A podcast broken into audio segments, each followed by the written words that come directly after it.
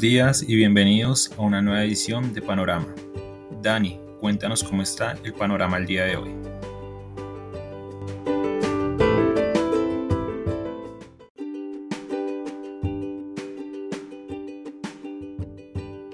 Muy buenos días a los seguidores del podcast Panorama de Global Securities. Hoy, 16 de diciembre de 2021. Panorama despejado, fuertes valorizaciones y esto todo relacionado con la manera en que el mercado ha asimilado los anuncios de la Reserva Federal. En línea con lo esperado, aceleró el desmonte del programa de compras de títulos. Ya no hay que esperar hasta junio, sino ya en marzo se estaría dando por finalizadas las compras.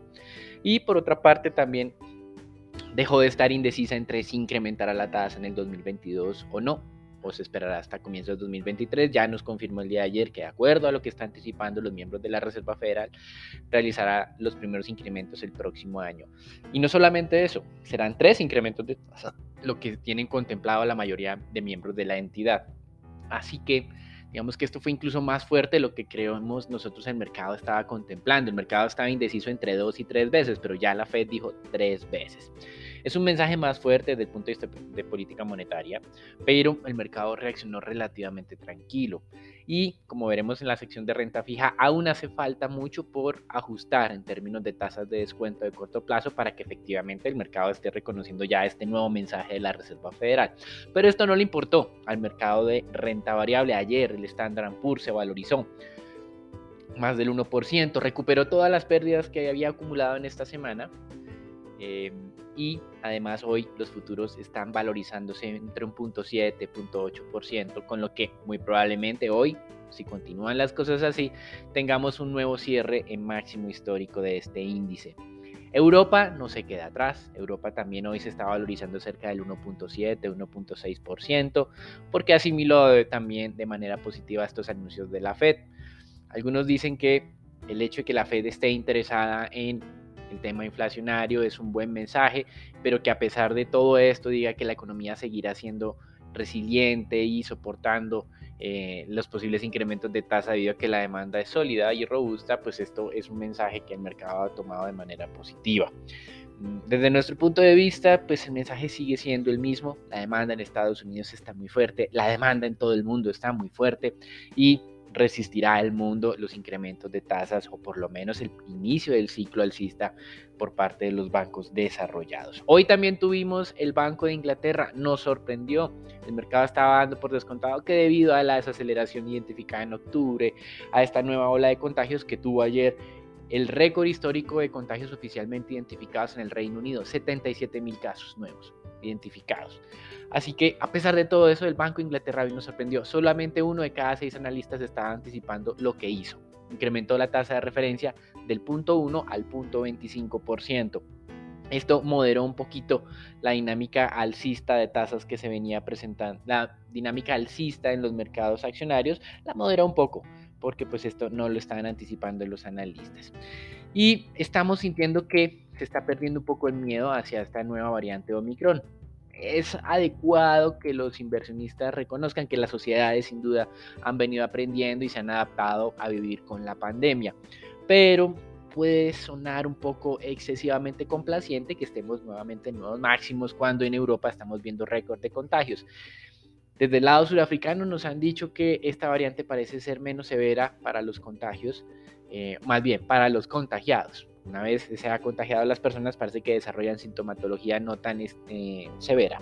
Pero pues hay que darle el beneficio de la duda, hay que esperar en Europa donde la población tiene unas edades pues, que son superiores en promedio a las de Sudáfrica. Así que por eso creemos que hay un exceso de complacencia en los mercados occidentales, por lo cual mm, no sobra ser un poco precavidos. En divisas, el dólar ayer con el anuncio de la Fed agresivo, desde nuestro punto de vista, se fortaleció inicialmente, pero luego ese impulso se fue diluyendo rápidamente. El índice de XY que estaba en 96.6 subió a 96.8, pero yo abrió a 96.4 y la sorpresa del Banco de Inglaterra generó un impulso para la libra esterlina que en promedio debilitó un poco más al dólar. Ese índice de XY entonces descendió. Luego el anuncio de el Banco de Inglaterra a 96.2. En mercados emergentes, la lira turca es nuevamente el centro de atención. Han votado recursos tratando de defender a la lira turca, vendiendo reservas que no es que tengan en exceso este país. Y hoy específicamente con la nueva decisión del Banco Central de Turquía que el mercado ya anticipaba, la lira turca perdía cerca de un 5% en una sola jornada y esto en acumulado ya pues el valor del dólar en Turquía se ha duplicado en lo corrido de este año. Una advertencia más para esos reduccionistas de teorías económicas que les gusta decir que lo que le pasa a Turquía es lo mismo que le pasa a América Latina. Pues el dólar ha subido 100% en Turquía, en América Latina en promedio el 10%. Mismo sentido sí pero muy diferentes magnitudes. Solo la décima parte del movimiento ha sufrido América Latina, mientras que pues, los turcos tienen serios problemas para validar esa nueva teoría económica de Erdogan de que bajar la tasa de referencia al 14% actual es suficiente para controlar la inflación del 21% que tiene. Con respecto a materias primas, bueno, el petróleo, ayer lo hablábamos, al comienzo de jornada arrancaba un 3% por debajo del cierre del viernes, pero ayer se presentaron dos informaciones. La primera, un desplome más fuerte de lo anticipado de los inventarios de crudo en los Estados Unidos, 4.6 millones de barriles, validando la idea de que la demanda sigue fuerte. Y número dos, el mensaje o la manera más bien en que el mercado asimiló el mensaje de la Reserva Federal, que fue positivo, y por eso al día de hoy, antes de la decisión y de la sorpresa del Banco de Inglaterra de incrementar su tasa de referencia, casi que había recuperado todas las pérdidas acumuladas. Pasando al tema de renta fija, bueno, este es el mercado que menos se afectó por la decisión de la Fed. Uno puede decir que se afectó menos porque había anticipado correctamente las decisiones de la entidad y el anuncio pues ya era cosa vieja. Pero no, desde nuestro punto de vista no lo ha anticipado correctamente. Las tasas de tesoros a dos años el día de ayer estaban en niveles del 0,66. Con el anuncio de la Fed la política o la tasa de referencia de la Fed se riaría el próximo año alrededor del 0,875, es decir, en el rango del 0,75 al 1. Es decir, que todavía hay 21 básicos más para que esas tasas de dos años digamos, descuenten de manera correcta lo que va a pasar con la política monetaria en los Estados Unidos. ¿Nos queda un poco más de dolor en este mercado? Sí. Y en las tasas de largo plazo, pues tampoco pasó nada. 1,44% estaba el día de ayer, hoy está abriendo un poco por encima del 1,45, es un punto básico, un poco más, un poco menos. Así que estos elementos nos hacen pensar que todavía queda un poco de dolor por sentir en el mercado de renta fija. Es entendible que se presente aplanamiento cuando tenemos ciclos alcistas de tasas, sí, sí es, es, razonable, pero no ha comenzado el ciclo alcista, así que ese aplanamiento parece en excesivo anticipado. Además del Banco de Inglaterra, además de la Reserva Federal, hoy también tuvimos al Banco de Noruega, incrementó su tasa en 25 básicos, tres bancos en Asia la mantuvieron inalterada, en Suiza también estable, el Banco Central Europeo también estable, pero el Banco Central Europeo sí realizó algunos ajustes a su programa de compras. Ellos tienen dos programas de, compras de títulos, el PEPP y el APP. El APP estaba vigente antes de que comenzara la pandemia, el PEPP fue el que se lanzó especial para la pandemia. Y este programa en específico también el Banco Central Europeo está confirmando que se dará por finalizado en marzo. ¿Qué va a hacer el APP? El APP va a compensar parte de lo que se va a dejar de comprar por el PEPP pero hay una diferencia grande entre el APP y el PEPP. Los bonos griegos no pueden ser adquiridos bajo el programa clásico, el tradicional, el APP, porque no es grave inversión. Y en atención a esto, Grecia es uno de los pocos países que tiene una tasa de descuento de sus títulos en este momento superior al promedio de los últimos tres meses. El otro país es Italia. Así que estos elementos hay que tenerlos en cuenta porque puede haber algunas tensiones adicionales con respecto a los bonos griegos en los próximos meses, a pesar de que Grecia ha venido mejorando de manera sustancial sus métricas de crecimiento, endeudamiento. De todas maneras, su endeudamiento es muy alto, 200% del PIB. En América Latina tenemos reunión del Banco Central de México. Y en esa reunión los analistas, la mayoría creen que al menos incrementará la tasa de referencia en 25 básicos. Algunos uno de cada tres cree que será el incremento de 50 básicos. Recuerden que en México la inflación es, más del 7%. Y en Brasil, el presidente de Brasil se está poniendo un poco bravo con el Fondo Monetario Internacional debido a sus pronósticos que no son tan optimistas por parte de esta entidad.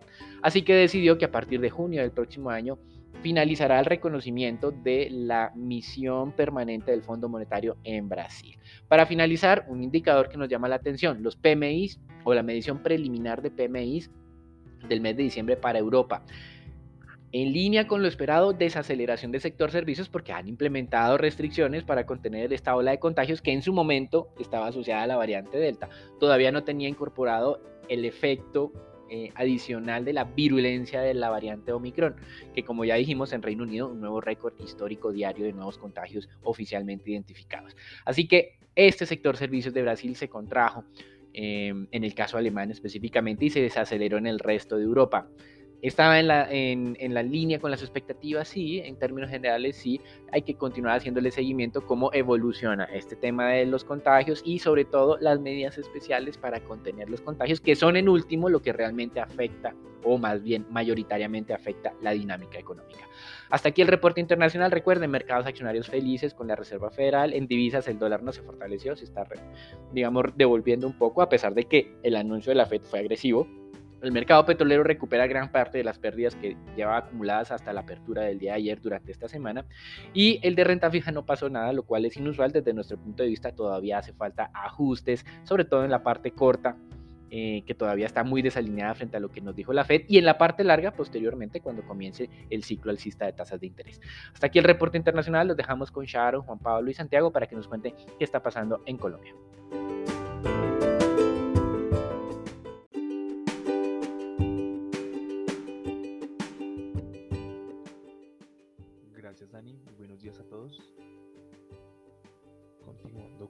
Contexto nacional, tenemos que el DANE publicó los, eh, dio a conocer los resultados de la encuesta mensual de comercio y la encuesta mensual manufacturera con enfoque territorial, correspondientes a octubre. Por parte de la encuesta mensual de comercio, los resultados arrojaron que las ventas reales del comercio minorista aumentaron 14,2% en relación con el mismo mes de 2020 y si se compara con los resultados de 2019 se evidencia un crecimiento de 17,8%. Los segmentos que más contribuyeron a este crecimiento fueron otros vehículos automotores y motocicletas con 2,8 puntos porcentuales de aporte. le sigue combustibles para vehículos con 2,1 puntos porcentuales y equipo de informática y telecomunicaciones con 1,6 puntos porcentuales de aporte a este crecimiento anual. El único segmento que presentó una caída frente a 2020 fue el de alimentos. En lo corrido del año las ventas crecieron 19,6% en comparación con 2020. Eh, respecto a la encuesta mensual manufacturera, los resultados eh, pues se revelaron que la producción real de la industria manufacturera presentó una variación anual de 10,1% de las 39 actividades industriales encuestadas, 33 registraron crecimiento, donde se destaca las industrias de fabricación de papel y cartón, confección de prendas de vestir y elaboración de otros productos alimenticios. Dentro de las industrias que más eh, disminuyeron su producción se encuentran la fabricación de carrocerías para vehículos, la trilla de café y la elaboración de azúcar y panela. Continuando con otra noticia, tenemos que el Banco de la República publicó los resultados de la encuesta mensual de expectativas de analistas económicos para Colombia correspondientes a diciembre. En esta el promedio de los analistas espera una inflación de 0,45% mensual para este mes.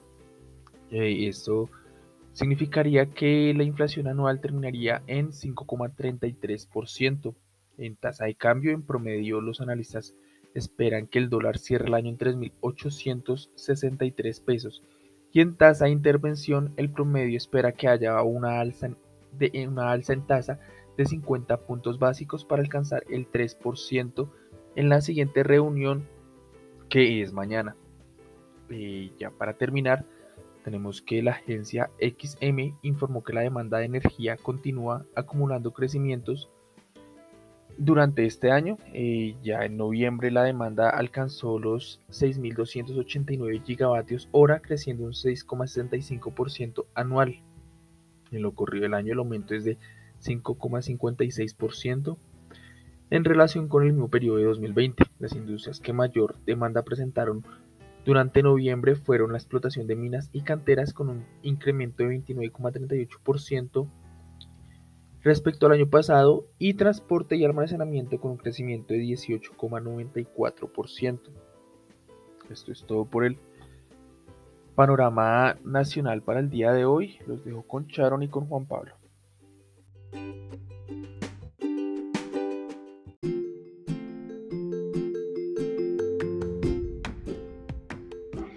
Muchas gracias Santiago. Entrando al movimiento del mercado accionario, tuvimos una jornada bastante positiva para el índice que avanzó 1.21% y se benefició de esas declaraciones de la Reserva Federal que calmaron el sentimiento de mercado hacia el índice cerca de los 1.370 puntos y corrige parte de las desvalorizaciones que ha experimentado durante el mes. El volumen negociado continúa siendo eh, muy bajo, 54 mil millones, y donde continuarían siendo esos protagonistas el resto del mes, esa baja liquidez en el mercado. La especie que más se transó fue la, acción preferencial de Bancolombia con 20 mil millones de pesos, la especie que más subió Grupo Argos con 3.82% y la que más cayó con concreto con retrocesos por 2.91%. Por el lado fundamental, tenemos que la Superintendencia Financiera autorizó a Grupo Sura crear una subsidiaria en Estados Unidos con la que buscará promover servicios, proveer servicios de asesoría financiera y que depende de la aprobación de la regulación en este país para iniciar operaciones. La capitalización proyectada es de unos 4 millones de dólares para los primeros tres años. También de Grupo Sura tenemos que la Bolsa de Valores de Colombia publicó el aviso de oferta pública adquisición final del grupo donde especifica que el periodo de aceptaciones va del 24 de diciembre al 11 de enero de 2022. Así, esta eh, filial del grupo Gilinski busca adquirir entre 25.34% y 31.68% de las acciones ordinarias del grupo a 8.01 dólares por acción. La renovación de la negociación de la acción se daría el día de mañana 17 de diciembre.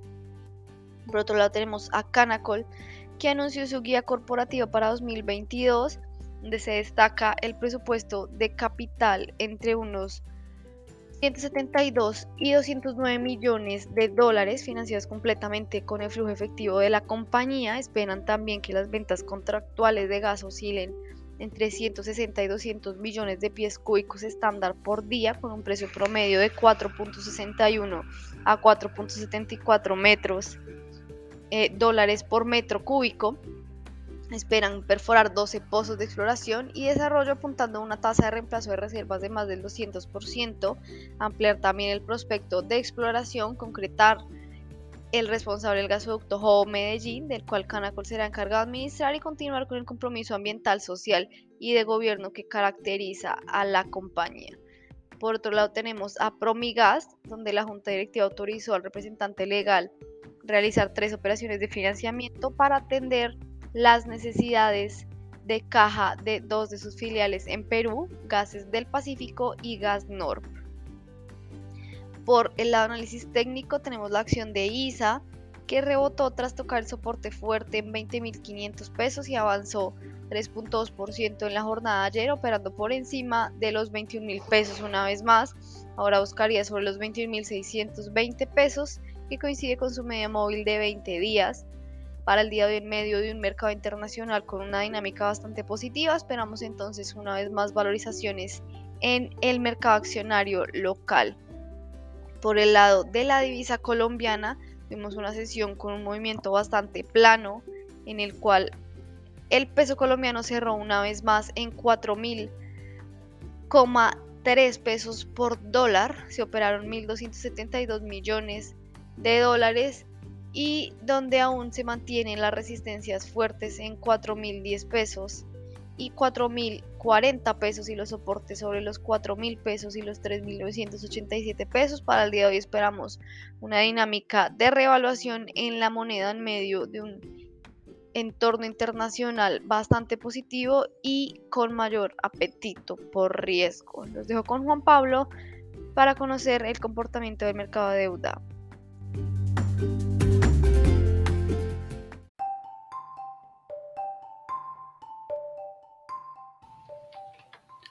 Buenos días. En la sección de renta fija observamos que durante la jornada del miércoles el mercado de deuda corporativa presentó una menor dinámica de transacciones. El volumen de negociación fue cerca de 567 mil millones de pesos. El 84% de las negociaciones se en el mercado secundario, mientras que el restante en el mercado primario. A diferencia de la anterior jornada, la tasa de referencia de las negociaciones se concentró en la tasa fija, seguido en la tasa atada del IPC. En cuanto a la renta fija internacional, los bonos del Tesoro americano de 10 años presentaron una desvalorización cercana a 2 puntos básicos, pasando de 1.44% a 1.46%, siguiendo con la tendencia del día anterior. Durante la mañana, estos papeles amanecen en 1.45%, retrocediendo el aumento de las tasas. Frente a la deuda pública, durante la jornada del miércoles, los test tasa fija presentaron una valorización de 1.8 puntos básicos en promedio. En particular, el nodo de 10 años fue el papel que mayor variación presentó, disminuyendo su tasa en 7 puntos básicos. Este es un movimiento de corrección frente a las fuertes desvalorizaciones que se presentaron durante el inicio de esta semana. Por su parte, los TCNVR siguieron el comportamiento de los testas a y presentaron una valorización de 6.21 puntos básicos en promedio. En particular, los papeles de corto plazo con vencimiento en 2023 presentaron el mayor movimiento de la tasa cercano a 24 puntos básicos. La Reserva Federal mostró un tono menos expansivo frente a lo que se había mostrado en la reunión de inicios de noviembre. Sin embargo, el mercado ya anticipaba esta sensación. A la expectativa de la reunión de mañana del Banco de la República, el mercado tomará posiciones preparándose para un movimiento más agresivo en el aumento de la tasa de intervención. Durante la jornada del martes, el Ministerio de Hacienda y Crédito Público culminó con su programa de colocaciones en el mercado de valores colombiano para los títulos de tesorería a corto plazo. El martes 4 de enero de 2022 comenzará el nuevo programa de emisión y colocación. Esto es todo por hoy en nuestro podcast de Panorama. Esperamos que tengan un feliz día.